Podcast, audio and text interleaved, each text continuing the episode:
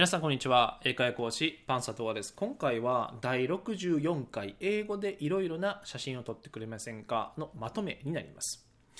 で、えー、まずなんですけれどもあの Could you take a picture? Could you take a picture? っていうところからあの始まっていきます。で、えー、このいろいろなっていうところなんですけどまず一つ目あの私の写真を撮ってもらえますか？というふうに、えー、表現したいときは Could you take a picture of me? Could you take a picture of me? となります。で、2つ目、私たちの写真を撮ってもらえますかであれば、Could you take a picture of us? Could you take a picture of us? となります。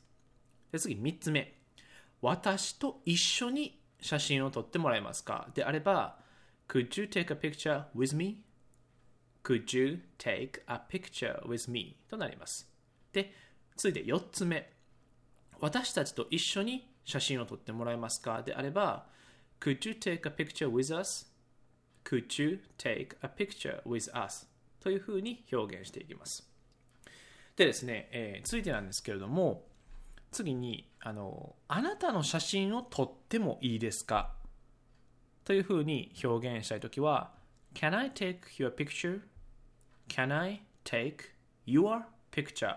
というふうに、えー、表現していきます。で、えー、次は最後なんですけども、あのこちらからあの向こうの外国人の方に写真撮りましょうかっていうふうに言いたいときは Would you like me to take a picture?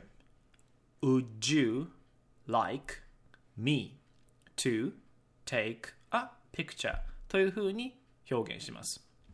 であの今回のようにその写真に関してのその英会話のフレーズはあの、まあ、よく使う時もあると思いますし、えー、相手の人にお願いしたい時ですね、えー、使うことありますのでぜひこの機会に覚えてみてください、えー、それでは今回は以上になります。そしてですね、えー、この3秒英会話ポッドキャストぜひチャンネル登録よろしくお願いいたします。